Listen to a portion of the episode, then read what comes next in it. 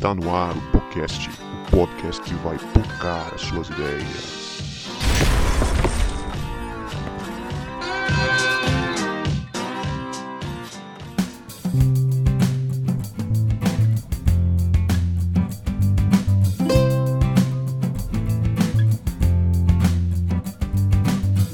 Para você que achava que a gente não voltava, a gente voltou. E este é o podcast, podcast que vai focar as suas ideias. Meu nome é Guto e eu nunca ouvi um sermão que fale sobre cuidado com o meio ambiente. Fala galera, eu sou o Vini e vou te dizer que hoje eu vou adotar uma estratégia. Eu só vim aqui para ouvir o Pastor Marco. Valeu! Essa estratégia você usa toda vez que grava com ele. e dá certo, o time tá ganhando no se mexe. Ai, ai. Fala galera, eu sou o Marlon, tô aqui novamente com vocês. Um prazer gravar com vocês. E eu vou na linha também do Guto. Ah, eu confesso, nesses anos todos de Convenção Batista, só um ano que a Convenção Batista Brasileira trabalhou cuidado com a natureza. Esse que é um tema que não dá muita moral, não. Logo você que é líder denominacional fala isso. Futuro presidente da Convenção Batista Brasileira. Esclarece isso daí. Professor do CETEBS.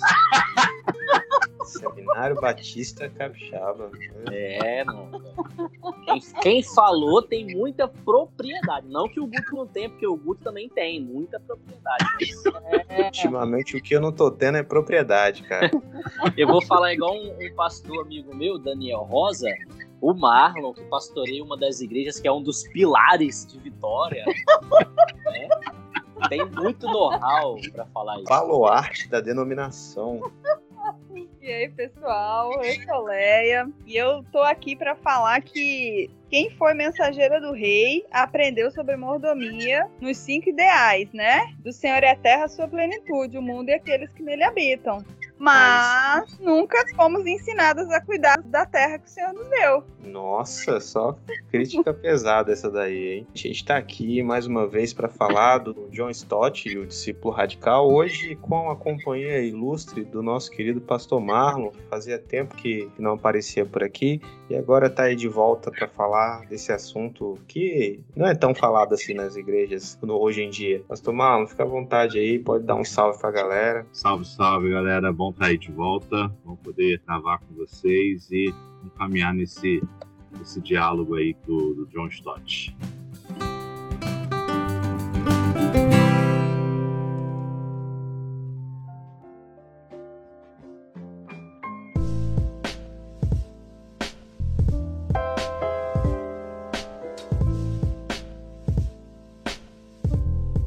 Lá, galera. Vou fazer uma, uma breve introdução aqui do nosso livro do John Stott.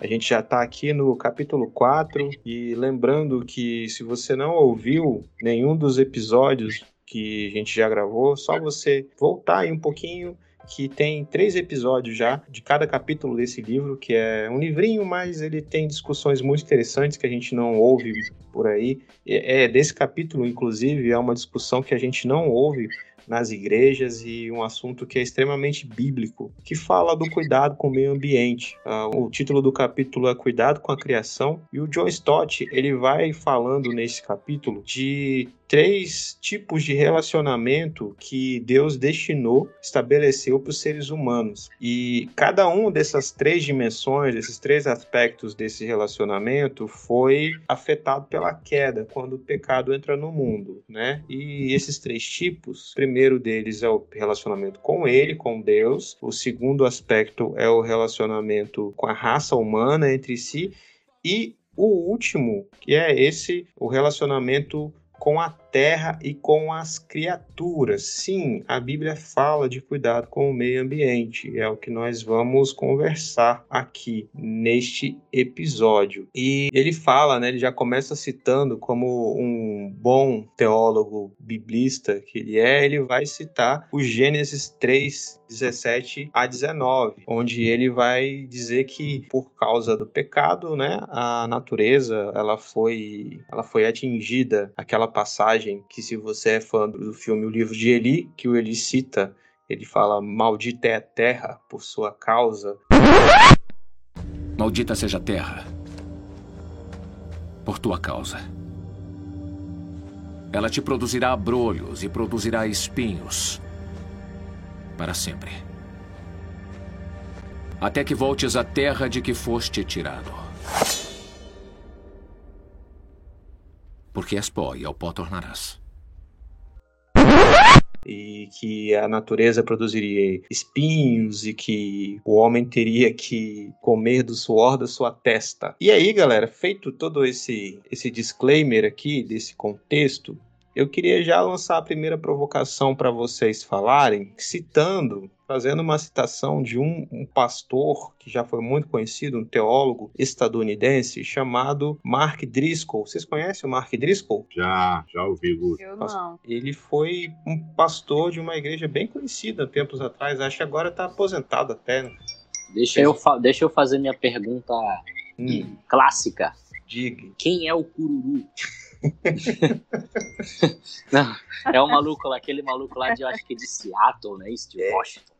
É, eu, tenho, eu fiz uma pesquisa aqui de uma citação que fala a igreja dele. É, eu acho que é uma igreja de linha é, reformada, né? Presbiteriana, para a gente contextualizar bem. Esse Mark Driscoll, ele fez, produziu umas coisas bem legais, assim, quanto à igreja, referência. Foi um tempo, né? Escreveu uns livros legais. Mas sobre essa temática de cuidado com o meio ambiente, do mandato cultural ou de mordomia, como vocês já disseram, ele tem uma citação que ele diz bem assim: Eu sei quem fez o meio ambiente e sei que ele vai voltar e vai queimar tudo. Então, sim, eu dirijo um SUV. que é um carro que é muito confortável, mas ele polui muito. E eu queria, fazendo essa provocação, aproveitando aqui, para perguntar para vocês: e aí, o que, que, vocês acham? O Mark Driscoll tá certo? Deus vai queimar tudo mesmo, então não precisa ter cuidado com o meio ambiente. Queria ouvir vocês aí. Cara, posso começar? Vinícius, Leia? Pode. Uh... Eu vim aqui só pra te ouvir, rapaz. Não. Pode Assim, é uma baboseira isso, né, cara? Mas é. Baboseira que eu digo, essa fala dele, né? Mas é essa ética protestante, entendeu? É essa ética que permeia muita gente que é envolvido pelo espírito do capitalismo e os maiores países que produzem lixo e, e, produzem poluição são países que tiveram em algum contato ou em algum momento histórico relação com o protestantismo ou com a fé cristã. Então, é uma incoerência não sei se seria incoerência ou seria ignorância essa questão do, do cuidado com a terra. Como Leia citou, né, do Senhor é a terra e a sua plenitude, o mundo e aqueles que nele habitam, para essa galera que opta em ser rei e rainha nessa terra, quanto mais eles consumirem e acabarem com a terra, melhor para a ética deles, entendeu? E aí eu vou, vou lá atrás em, em Agostinho, que ele vai analisar a questão da queda, e Agostinho vai trabalhar a questão da, da ínfima imago Dei que permanece em nós mesmo depois da queda. A queda trouxe maldição para a terra? Trouxe. Querendo ou não, o próprio texto de Gênesis 3 vai falar sobre isso. Mas ainda há em nós essa ínfima imagem de Deus essa imago Dei, imagem e semelhança de Deus, que possibilita então a gente trabalhar para a preservação da terra. Só que vem o, o capitalismo nessa sanha e nessa vontade de querer sugar o máximo que a terra produz, ela então muda a nossa ética. Palma, no, no livro Ética Pós-Moderna, vai falar, ou ele vai citar um outro autor chamado Max Planck, ele vai falar assim: olha, eu não concordo com os engenheiros, com tecnólogos, com, com essa turma toda que fez ou trouxe melhoria para a sociedade, porque esses avanços tecnológicos eles trouxeram problemas insolúveis para a gente. E essa é verdade, entendeu? E, e essa semana Laura estava tava estudando para fazer prova, fez prova até hoje sobre história. E uma partezinha da, da matéria de história era sobre a Revolução Industrial. E ali estava, assim, dentro da, da matéria, falando o que, que as indústrias trouxeram no século XVII, entendeu? Século XVIII, a, como que a Inglaterra se desenvolveu e tal, mas já na faixa etária dela já estava mostrando a, a discrepância entre os senhores, aqueles que cuidavam, que eram donos das indústrias, e os trabalhadores do campo. Os trabalhadores do campo mal tinham acesso a uma moradia, mal conseguiam pagar uma moradia, e os donos das indústrias moravam em casas de pedra. E o livro traz uma noção de que assim, esse avanço tecnológico, esse avanço industrial trouxe coisas boas, mas ao mesmo tempo trouxe coisa ruim, que é a desigualdade social. Entendeu, Guto? Então eu acho que assim, muito do que se omite, e eu acho que há um propósito, realmente há uma intenção de não falar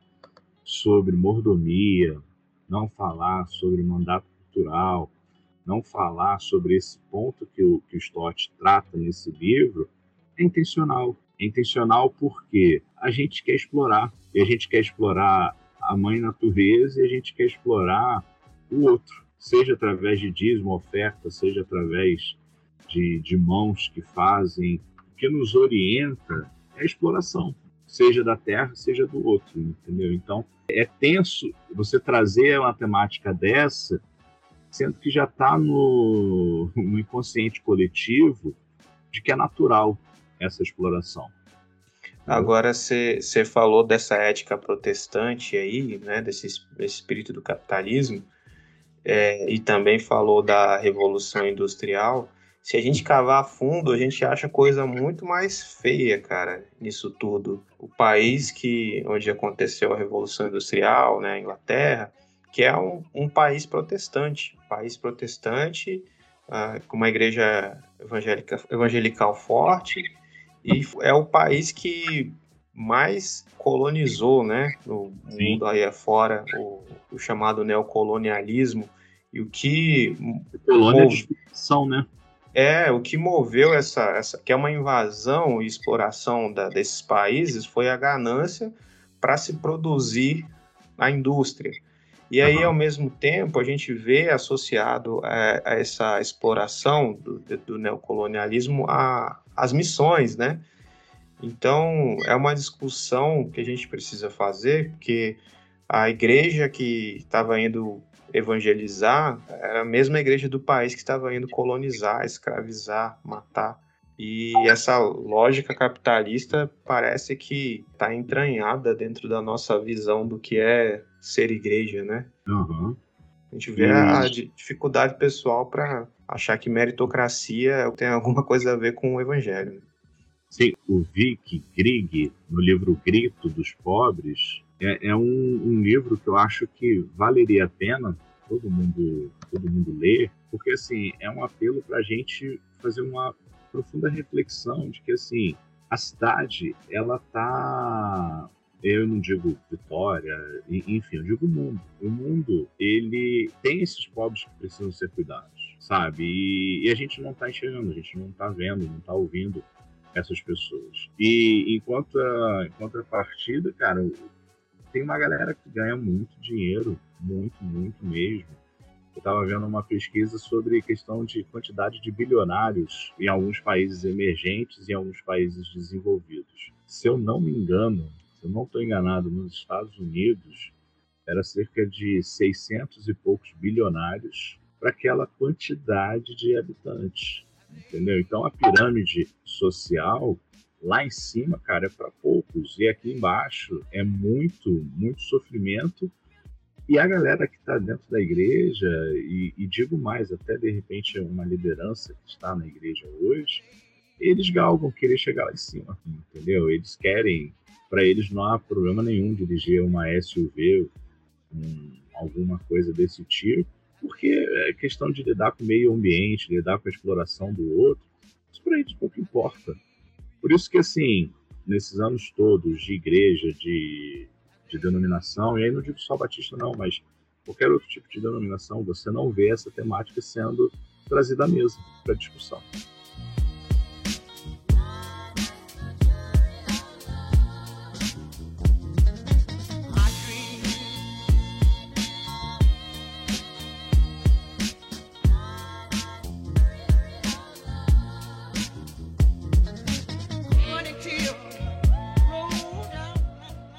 Não, então, o curioso aí, fazendo uma, uma meia-culpa, né? Esse capítulo, ele nitidamente está dentro do tema de mordomia. Cuidado com a criação envolve mordomia. E a gente, quando prega sobre mordomia, a gente fala do cuidado com as finanças. A gente vai, vai, vai falar muito mais disso do que do cuidado com, com a criação, do que sobre cidadania, por exemplo. A responsabilidade é muito nossa também, né, de poder observar isso. Inclusive, uma vez eu, pouco tempo atrás aqui em nossa igreja, eu mencionei isso, né? Eu, eu falei para os irmãos, olha, mordomia não é só cuidar de finanças, mordomia também é saber como que a gente dispensa o lixo de uma maneira que ecologicamente falando é a correta, né? A gente fala que vai jogar fora, mas vai jogar fora para onde? Eu tinha uma professora que falava isso, né? Você joga o lixo fora, mas para onde? Você tá no planeta. Você uhum. joga o lixo fora, você tira ele da sua casa. E é por isso que às vezes quando tem as enchentes, o lixo volta, né? E a gente não prega sobre isso também.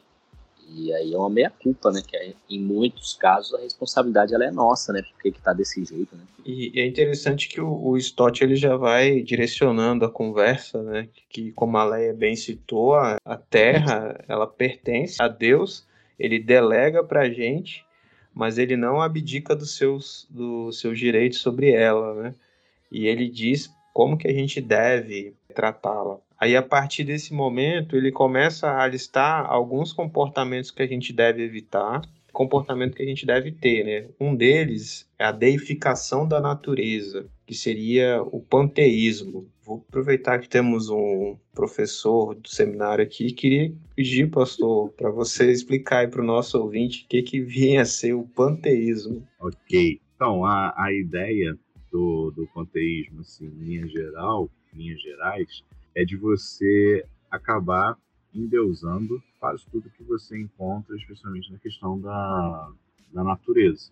Então você olha o, o sol, você diviniza o sol, você olha as árvores, então você vai criando deuses à medida que os seus olhos forem contemplando as coisas que a própria natureza te entrega. Entendeu? Então você meio que vai à medida que você percebe o mundo, você vai criando divindades, sejam elas seres inanimados ou seres animados também, né? Racionais ou não.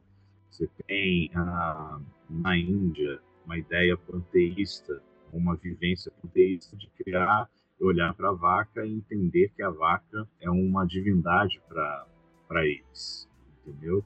E tantas outras, outras manifestações é, culturais. Tem uma missionária que a gente conhece, você conhece também, né, Guto? A, Juliana, que está lá, ela conversando comigo um dia desses, falando da dificuldade que ela tem, porque tudo é divino, divino não no sentido de ser sagrado, mas divino de entidade, de ente divino, entendeu? De, de você sair na rua e um espaço ter se tornado, tornado divino, tornado sagrado, e algum tipo de vestimenta ser divina, sabe? É, isso então permeia toda a construção panteísta. E às vezes a gente recai também para a natureza, né? Do, do, tipo, não, não vou comer esse tipo de coisa porque é, é da natureza, é, é, coisa sagrada, é coisa divina. Não, Deus te deu, cara mas você precisa saber fazer com equilíbrio isso que Deus te deu. Deus está em todos os lugares, mas não necessariamente Deus é tudo aquilo que a gente vê. É a diferença da, do panteísmo e para o monoteísmo que a gente crê. Você falou do, do equilíbrio aí, eu lembrei de, de uma experiência que eu tive. A Netflix teve um filme chamado Okja, que ele tentou ilustrar a indústria da carne, como que os, os gados são criados para serem mortos. É uma coisa muito é brutal de se ver, né? Você vê aquela realidade, ou se você é, quiser ficar ter essa experiência aí, ficar assustado, entra no, no YouTube e digita aí alguma coisa sobre como a indústria do leite é feita, ou a indústria da carne, e você vai ficar bem horrorizado. Aí, quando a gente vê esses, essas informações, o sentimento da gente é: não, vou, vou parar de comer carne. Dá vontade, né? Vou virar vegano. Mas eu creio que essa não seria a, a resposta. Tudo bem se você quiser, por questão de saúde, se abster de carne, mas eu creio que dá para você consumir carne de uma forma equilibrada, né? Você sozinho não vai acabar com a indústria da carne. Eu lembrei de uma discussão que agora está me, tá me vindo, é, de, um, de uma série que eu estava vendo, a série chamada Yellowstone, que nessa série, o protagonista é um grande proprietário de terras lá dos Estados Unidos. Ele cria gado, então ele tem muita terra. A série já é uma crítica, né? A quantidade de terra que ele tem é algo absurdo. E aí aparece uma ativista militante da, dessa causa animal, da indústria da carne. E ela entra num debate com ele, é, e ela vai, faz todo esse discurso falando que essa indústria é desumana e cruel e tarará, tarará. Aí ele vira para ela e fala assim: tá, mas você, você é vegetariana, né?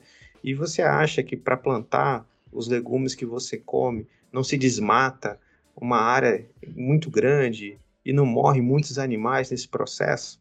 Aí ela parou assim, ficou pensativa. E aí, qual a conclusão que eu cheguei? Não existe solução fácil para esse negócio. Não existe, cara. É, então, o, a gente precisa tentar ter uma vida equilibrada dentro do possível, porque o capitalismo transformou até mesmo o veganismo numa indústria. Hum. E eu, eu acho interessante que isso tudo ele advém, né, essa nossa, essa nossa forma de lidar com a natureza, ela advém desde, a, desde o momento da queda, né, quando um começa a jogar a culpa pro outro, né, e, a, e Eva fala assim, não, mas foi a serpente que me fez comer a, o fruto, né, então é como se subjugasse também, né, a natureza, não, veio dessa natureza aí que você fez, então agora que a gente já não está num, num, local maravilhoso que é o jardim, e já que a terra vai, vai produzir só espinho, então é a minha vez agora de, de explorar ela até o fim, até a última gota, já que veio dela o ser que me fez cair. Como se a gente trouxesse esse, esse resquício desse pensamento, né?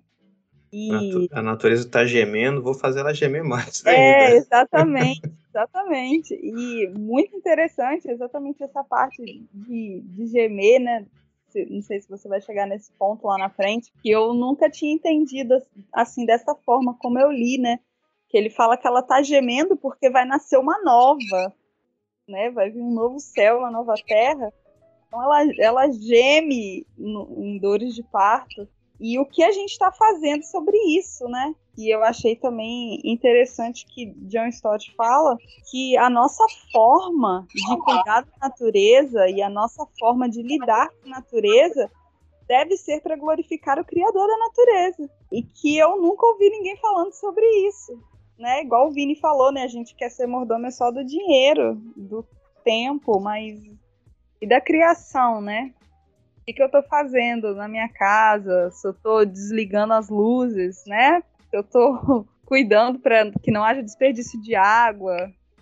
Com tudo isso, eu estou glorificando a Deus, porque eu estou cuidando da natureza, para que a gente viva de uma forma boa aqui nesse mundo também, para que eu não explore a natureza que ele fez e da qual eu também sou parte. E assim, pegando esse gancho, Leia, a gente está tão explorador e tão sendo explorado que aquele dia de descanso que foi feito para a gente, independentemente de ser o sábado ou não, a gente não se dá. Sim, ele fala também, né? A gente está tão nessa levada de que tem que produzir, produzir, produzir, produzir, fazer, fazer, fazer, fazer, fazer, consumir, consumir, consumir, que assim, a gente não para e desfruta de um descanso, de um, de um Shabat, de um, de um momento que Deus preparou, esse, Deus criou esse dia para gente. Entendeu? Se a gente parar e pensar na lei mosaica, a Terra precisaria desse Shabat também. Um ano no qual as pessoas não explorariam a Terra para que ela se renovasse também. Agora, você imagina você falar isso hoje em dia para produtores de, de café, de, de milho, sabe? Pô, o Brasil é um dos grandes exportadores de, de trigo do, no mundo. Ó, vocês vão ter que ficar um ano sem produzir nada para a terra poder se estabelecer. Pô, tá maluco. Entendeu? Então, assim, uhum. a, a gente não faz a terra descansar, renovar, respirar E a gente também está nesse mesmo ciclo. É. Essa, essa geração que bota os workaholics como meta. É, exatamente, né? exatamente. Tipo assim, se você não chegou lá, a culpa é sua. É isso aí, né? Entendeu? Acorde Pro, cedo. Produza É aquela coisa assim, é. enquanto eles dormem, eu trabalho. É. Enquanto eu... É, enquanto Só meu... deu certo pro Michael Jordan isso aí. e olhe lá que ele errou não sei quantos é. arremessos, entendeu, cara? Porque tava Mas é, um, é um em um milhão, cara. Entendeu? Aí é o hum. pastor da igreja que, pô, eu só cheguei aqui porque eu dormia três horas só de noite, eu fazia isso, isso, aquilo, não sei o que. Hoje a minha igreja tem 10 mil, tá? Mas você sofre de pressão alta, uhum. você tem insônia, entendeu? É, você não sabe quem é sua esposa, você não sabe sobre seus filhos, entendeu? Seus filhos talvez não estejam mais na igreja. Então, assim, hoje meu alvo assim, é fazer aquilo que eu posso fazer pela comunidade que eu estou pastoreando e cuidar dos meus, acabou. Essa, esse desejo de, ah, eu quero ser a maior comunidade de fé, isso daí era quando ele estava no tempo seminário. Acho que à medida que a gente vai envelhecendo, a gente vai vendo, gente, esse negócio de dominar o mundo, cara, é só para aquele desenho. Pink e o cérebro, né? Os mais é. novos aí não vão pegar essa referência. Aqui, a gente tava falando sobre isso antes da, da gravação. Acho que vocês não estavam tá, aí, vocês tinham saído para resolver alguma coisa aí no off. E eu tava falando exatamente isso com, com o Gustavo, que há um mês atrás eu fui no médico e eu tenho eu tenho TDAH, eu tenho déficit de atenção e hiperatividade. E aí o que, que acontece? O que, que eu vou fazendo? Eu treino todo dia, final de semana eu corro, eu pedalo. Só que eu durmo muito pouco, durmo muito pouco, de verdade mesmo. Assim. E eu acabo preenchendo meu dia por conta da hiperatividade. Aí eu fui ao médico, e o médico disse para mim, ó, é, se você não mudar a sua rotina, eu vou ter que dar, vou te tacar um remédio para dormir. Você quer tomar um remédio para dormir? Eu falei, não, não quero. Então você muda a sua rotina. É, aí eu tô só apanhando, porque pra você mudar uma rotina, que já vem de anos, assim, você apanha muito. Então eu tô assim, no meu primeiro mês de mudança de rotina, eu tô conseguindo dormir mais. Aí eu tava falando com, com o Guto que agora eu tô no desafio de achar o meu limite da corrida. Porque antes eu tava no 220. Agora eu tô a 60. Quero chegar a andar a 80, 90. Então, tem sido um desafio para mim. E a minha questão não é, nem, não é nem o desejo de dominar o mundo, não. É porque realmente eu tenho esse problema de hiperatividade, né? Então, eu não posso, por exemplo, o pessoal pergunta assim: você toma tomando café? Eu não posso tomar café o tempo inteiro, eu não posso tomar café uma hora dessa, por exemplo, senão eu não durmo de noite. Tem uma uhum. série de coisas, entendeu? E uhum. aí vocês falando isso aí agora, pensam um pouco muito na minha realidade, entendeu? De poder cuidar um pouco também, de encontrar o meu limite e trabalhar até um pouquinho abaixo do meu limite. Eu não preciso trabalhar no meu Sim. máximo, entendeu? Encontrar o meu limite, trabalhar um pouquinho abaixo e vai dar certo, a gente vive bem, assim. Como eu quero viver bem, eu só quero morrer se Deus me levar, né? eu, não quero, eu não quero morrer propositalmente, né? Então eu tô seguindo a risca aí a, a orientação do médico.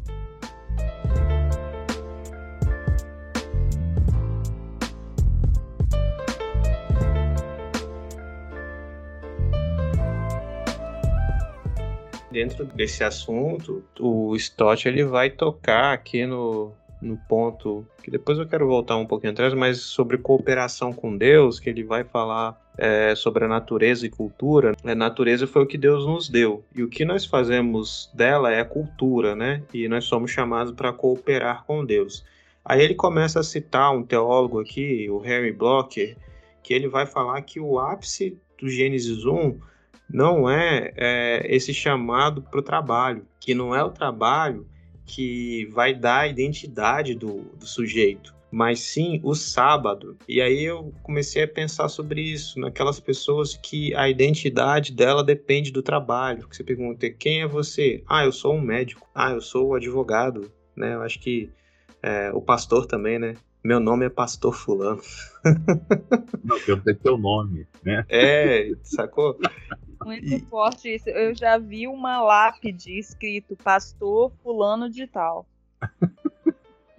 Porque o, o sábado, o descanso, ele coloca o, esse sábado, o descanso como o ápice, porque esse sábado é caracterizado pela adoração. Então, o que vai te dar sentido é a adoração a Deus, é a comunhão com Deus, é a dependência de Deus, e não o trabalho. E a nossa época, ela, ela inverte essa lógica, né? Ela coloca o seu valor no trabalho, no trabalho, no que você produz. Tanto que quando você é um velhinho, é, você não tem mais valor e você é descartado, né, para essa sociedade. Ou quando você adoece. Não só para a sociedade, mas para a igreja também, né? Para a igreja. Tanto é que hoje muitas pessoas é, reclamam de que às vezes estão no seu tempo de folga, mas tem aquela sensação de que podia estar tá produzindo alguma coisa. É. Ah, eu estou aqui, mas eu podia estar tá lendo cinco livros. Eu, sabe, perdeu aquele momento de fazer nada. Não, tem uma hora momento de você fazer nada também. Você dar um descanso, de você contemplar a natureza, as aves do céu que o Senhor fez, os lírios do campo. Não, assim, eu confesso que às vezes eu evito tirar foto que eu estou fazendo no meu dia de folga, porque senão algumas pessoas não vão entender que a gente está de folga. Tipo, pô, ele podia estar tá atendendo alguém, eu podia estar tá preparando o sermão do domingo, podia estar tá, tá visitando alguém, entendeu? Mas não sabe que isso foi feito durante a semana. Então, assim, olha só, a gente se sente culpado por aquilo é. que Deus nos deu, entendeu? Culpada. Né? Tipo, na, a, a Leia chegar no sábado, ah, mas eu queria tanto que você fizesse isso lá na igreja. Não, na área de segunda a sexta. É. Nossa, mas é só. Não, não é só. Só é para eu descansar. Acabou. Sabe? E assim, a gente tem que às vezes dar essa trava, porque essa loucura é, de, de, trabalhar, trabalhar, se ocupar, isso às vezes vai entrando dentro da gente. E assim, a situação que o Vinícius trouxe é uma situação é, que exige realmente cuidado, manejo nessa, nesse enfrentamento e tal.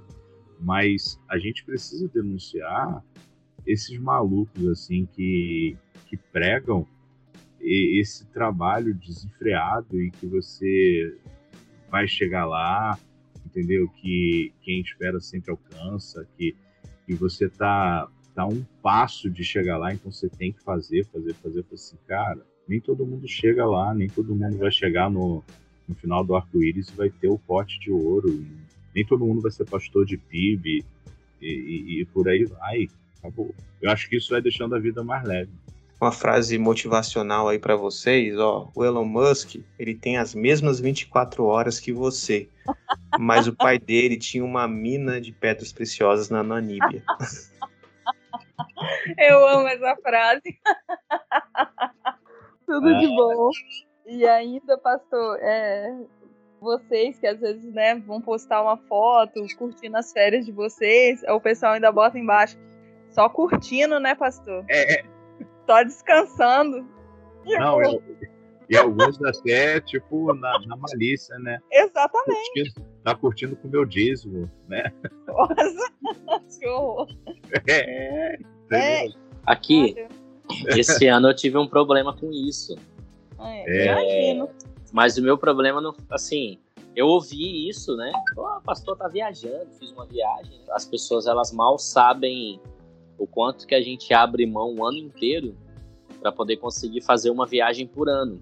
Eu fiz uma reunião na igreja, tô aqui tem três anos e meio, e aí eu tive que ser um pouco mais duro. Falei, olha, vocês todos viajam, vocês viajam no meio de semana, vocês vão para a roça de vocês, vocês fazem isso, fazem aquilo, que eu não posso nas minhas férias. Ainda falei assim, e outra, no meio do ano eu vou tirar um final de semana e vou sair de novo ah, mas é, você pode fazer, tirar 20 dias em janeiro e 10 dias no meio do ano. Eu falei, não, senhora, eu vou tirar 30 dias em janeiro e no meio do ano eu vou tirar um final de semana e vou viajar. Vou visitar meu pai, eu vou fazer alguma coisa. Aí eles ficaram assim, né? Meio que não foram contra, mas eu percebi que causou um certo desconforto, porque eles não têm essa cultura. Mas eu tive um, um problema, porque saí de férias esse ano e aí, no afã da negritude, a minha esposa e eu fizemos tranças no cabelo. Enquanto muitos mandaram mensagem e tal, com algumas palavras de Ficou lindo.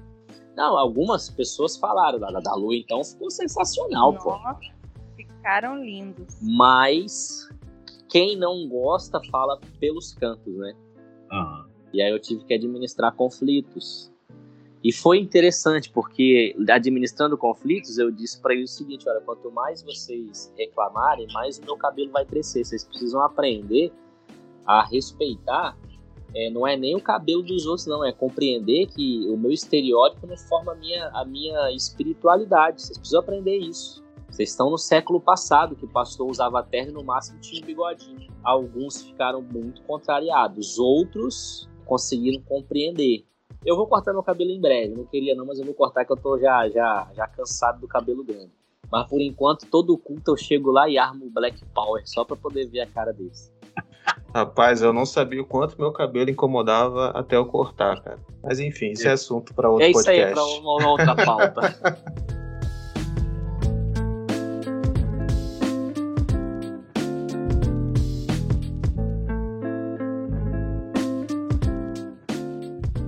faz também aqui num ponto a diferenciação entre dominar e sujeitá-la, né? Porque Gênesis 1, Deus dá essa, essa comissão à raça humana de dominar sobre a terra e sujeitá-la, que não quer dizer destruir, né?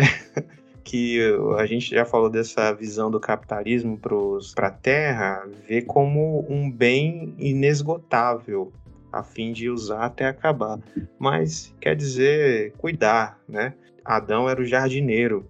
Então o jardineiro ele não tem que explorar até acabar, ele tem que cultivar. E ele vai dizendo no final desse bloco aqui que o, o nosso trabalho ele glorifica a Deus, ele é adoração quando é, o nosso cuidado com a terra reflete o amor pelo Criador. Olha só, né? Então se você faz algo que ou seu trabalho, enfim, não reflete o amor ao Criador no seu trato com a terra, com o meio ambiente, com aquilo que a, a boa terra te dá, então é uma relação pecaminosa que você tem, que você desenvolve com a terra e com a natureza. Quando eu tava no ensino médio, o pessoal colou vários cartazes na escola, escrito assim: quem joga lixo no chão não tem amor no coração.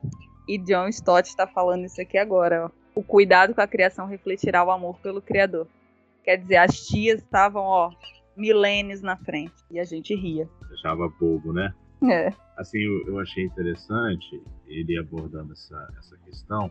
E aí eu fui olhar umas traduções do, do texto. Ah, tem uma tradução do, da Bíblia de Mato Soares. Ela não traz governar nem dominar, mas ela traz presidir na ideia de uma cooperação, entendeu? E não de o homem estar, embora o homem seja coroa da criação, homem que eu digo ser humano, mas o contexto lá do, do original era de harmonia total entre todos os seres criados por Deus. O homem, tendo a imagem de Deus, ele presidiria as demais espécies criadas por Deus. Tanto que é essa visão apocalíptica, ou escatológica, perdão, a gente vai ler lá em Isaías capítulo 11, no qual a criancinha vai brincar com a cobra, não vai ser picada pela serpente, essas coisas todas. De quê? De uma interação entre todos os seres criados por Deus e, e quem está presidindo isso é a coroa da criação, mas não usurpando, não explorando, não acabando, não dilacerando a criação, mas sim fazendo com que todos esses que foram criados por Deus, eles se beneficiem, entendeu? Eu achei interessante essa tradução de, de Mato Soares, Soares dessa capacidade que o homem precisa ter de solidariedade, sabe? De, de exercer. Aí eu vou lá em, em Heidegger, que vai, vai trazer uma definição interessante: o ser no mundo com o outro. Essa é a essência. Eu, eu só consigo ser alguém a partir do momento que, sendo com o outro, sabe? A partir do momento que eu olho para o Vinícius, para a Léa, para você, e não vejo como mecanismos de exploração. A partir do momento em que eu olho para a Terra e não vejo como meio de exploração, mas sim como possibilidade de, claro, sobrevivência, mas uma sobrevivência na qual eu também me insiro na construção dessa sobrevivência do outro. Entendeu? Então, não é uma ideia de governar. O homem é quem vai ditar tudo. Ah, a gente pode desmatar a Amazônia, ah, a gente pode fazer um abate de tais animais, a gente pode. Não, não é isso. É a ideia da gente, através da imagem de Deus que resta em nós ainda, a gente produzir um mundo que seja mais justo, mais igualitário, no qual essa produção possibilitará uma relação de harmonia entre todos os seres humanos e entre todos os seres criados por Deus. Assim sendo, vivendo para mim, vivendo para o outro, a gente encontra equilíbrio. Só que isso daí é, é, é chega a ser Thomas More, utopia. Eu lembrei de um, de um relato que eu li. Estou lendo um livro que conta a história do Brasil da perspectiva do, dos povos originários, dos indígenas. E aí, nesse livro, conta conta-se uma interação entre um, um ancião é, indígena e um português, que o ancião indígena queria entender por que, que os portugueses atravessavam todo o mar naquela situação difícil que eles passavam, porque eles chegavam quase mortos aqui, né, de fome, de doença, e se não tivessem sido socorridos pelos indígenas que é, acolheram eles no primeiro momento, eles de fato morreriam. Então o ancião, o indígena, foi questionar, mas por que que vocês atravessam todo esse mar, passam toda essa dificuldade? É, e o, o português vai dizer para ele, não, é porque aqui tem uma coisa muito preciosa para a gente, tem essa madeira aqui que vale muito dinheiro, e aí a gente vai conseguir juntar dinheiro e vai deixar para os nossos herdeiros. Aí o indígena, do alto da sua sabedoria, ele olha assim e fala: É, né, não consigo entender vocês, que parece que vocês não sabem que essa mesma natureza aqui, como a gente pensa, ela vai ser capaz de alimentar, de prover alimento para mim e para os nossos filhos. Né? Então, essa, essa mentalidade ocidental que a gente conhece, né, capitalista, que explora, que quer enriquecer, não faz sentido, né? Se a gente for parar para pensar. E os, os, ancestrais indígenas já sabiam disso, né? E se a gente for ver, a graça de Deus já estava ali na sabedoria deles, enquanto os missionários que aqui chegaram para trazer o, o evangelho, a catequização, é, não tinham entendido isso ainda.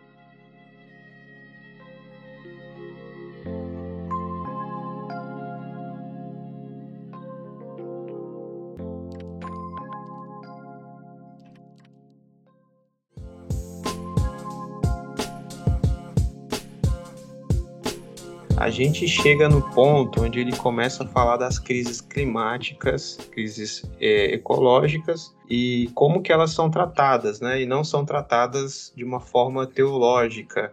Ele traz aqui o, alguns, alguns agravos dessa crise, que é o crescimento populacional acelerado do mundo, que lá no, no ano de 1804 a população mundial chegou a 1 bilhão de pessoas e no século 21 é, 6,8 bilhões e a estimativa de que em, no, meio, no meio deste século chegue a 9,5 bilhões. E só por curiosidade, a população mundial no momento que a gente está gravando aqui é de 8 bilhões. Então tem gente pra caramba nesse planeta.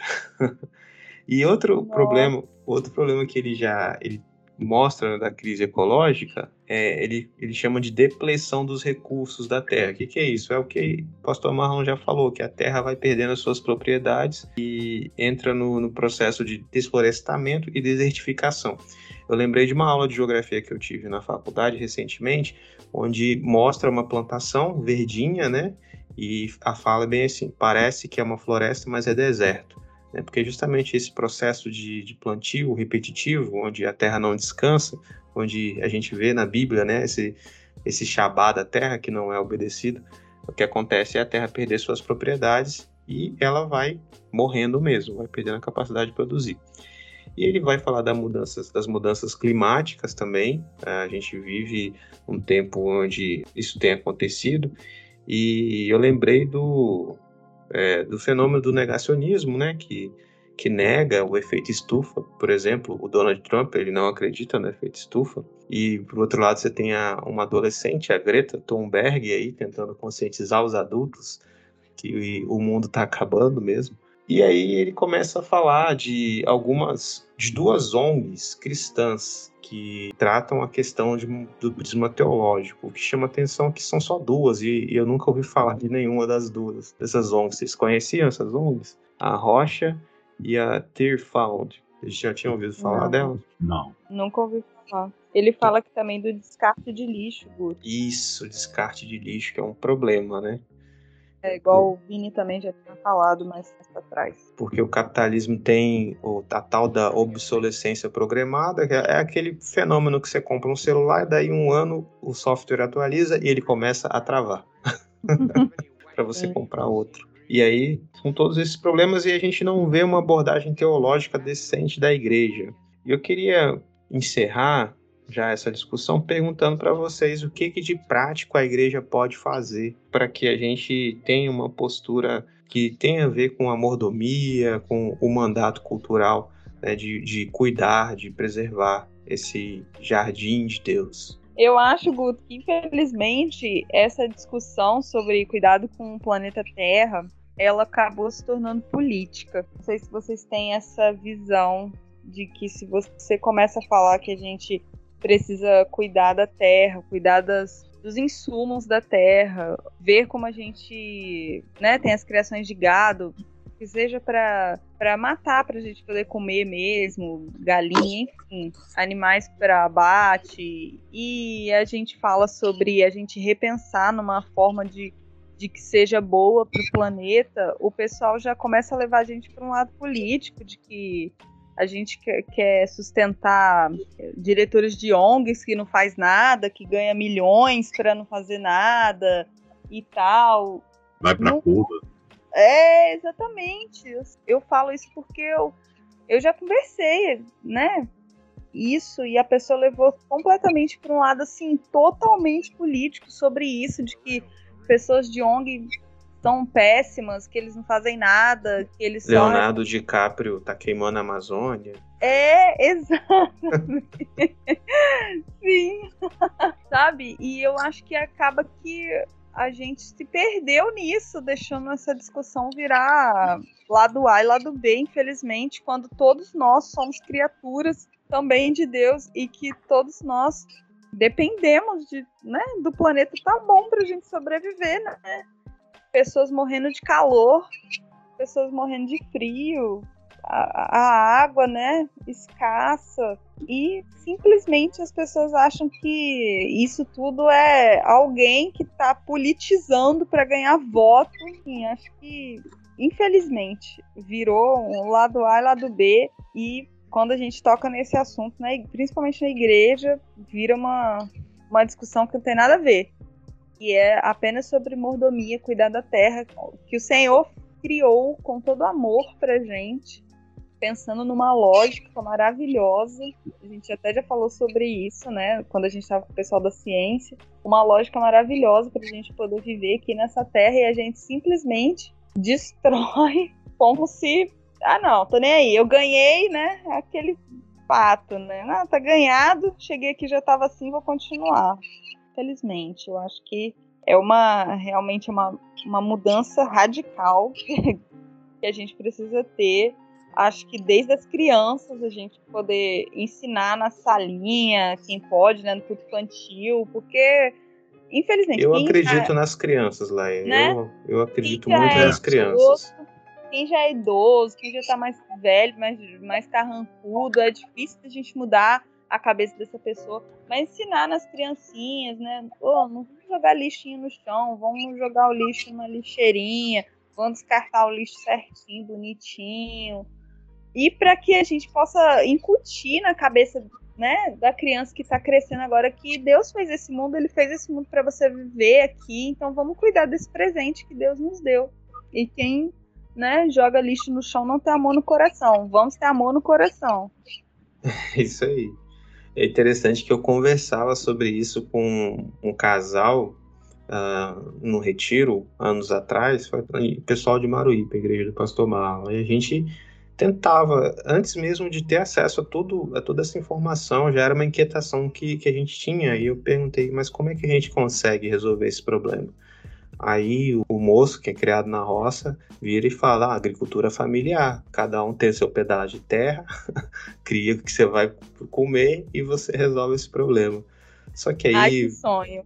Aí você tá falando de uma coisa que não vai acontecer no Brasil tão cedo.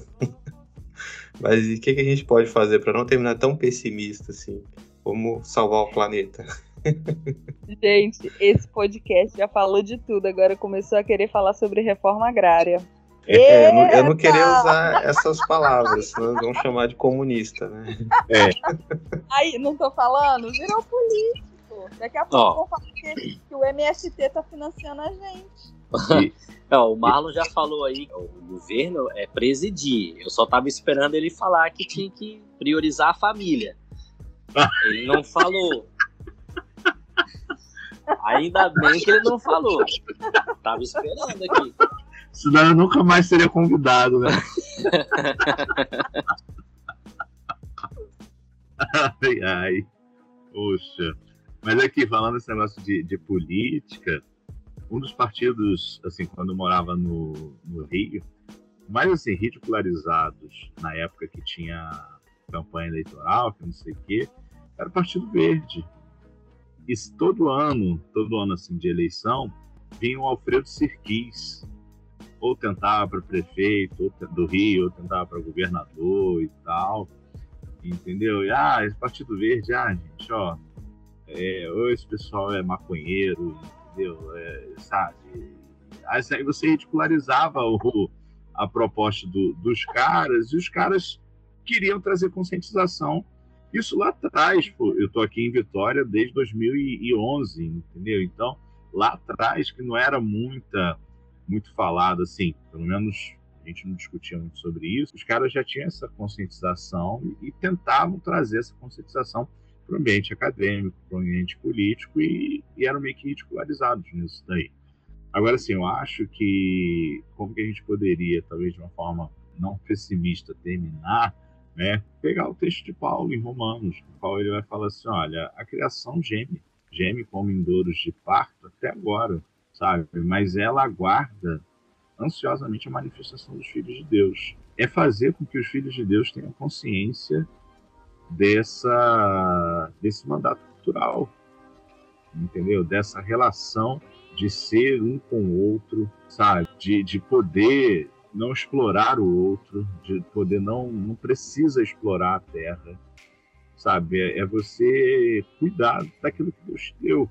Só que trabalhar isso no universo cristão, sinceramente, eu acho mais, sem ser pessimista, eu acho mais difícil do que trabalhar de repente num universo no qual as pessoas não não sigam a Cristo. Porque talvez você encontre mais consciência social, talvez lá fora, do que os daqui de dentro. Porque a teologia que permeia os nossos arraiais hoje, eu fui no terreno do inimigo e roubei tudo aquilo que ele me, me tomou, entendeu? É, é restitui, sabe? É para a direita, para a esquerda, por onde eu vou, eu sou abençoado. É, é ter, ter, ter, ter, ter. Eric Fromm tem um livro magnífico, Ser ou Ter, entendeu? Qual é a nossa essência? A gente é o que é ou a gente só é o que é pelo que a gente tem? Então é fazer esse pessoal tomar consciência. Somos filhos de Deus. Deus nos deu a terra. Do Senhor é a terra e a sua plenitude. Deus permitiu que a gente presidisse isso para que todos nós, então, cuidássemos dela e todos usufruíssem com equilíbrio essa terra que ele nos deu. Acho que é isso, gente. Nós somos apenas mordomos, é, jardineiros nesse jardim aí.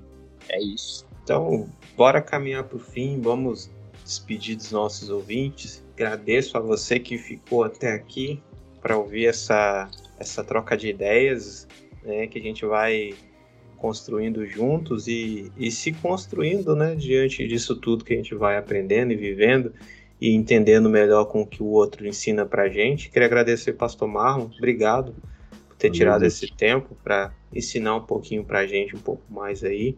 Aprender Valeu, cara. Vocês. Aprender que é mais importante. E é isso, gente. Então eu me despeço com um abraço no seu coração. Um beijo no seu coração. Um abração, galera. É isso aí, galera. Espero que vocês gostaram.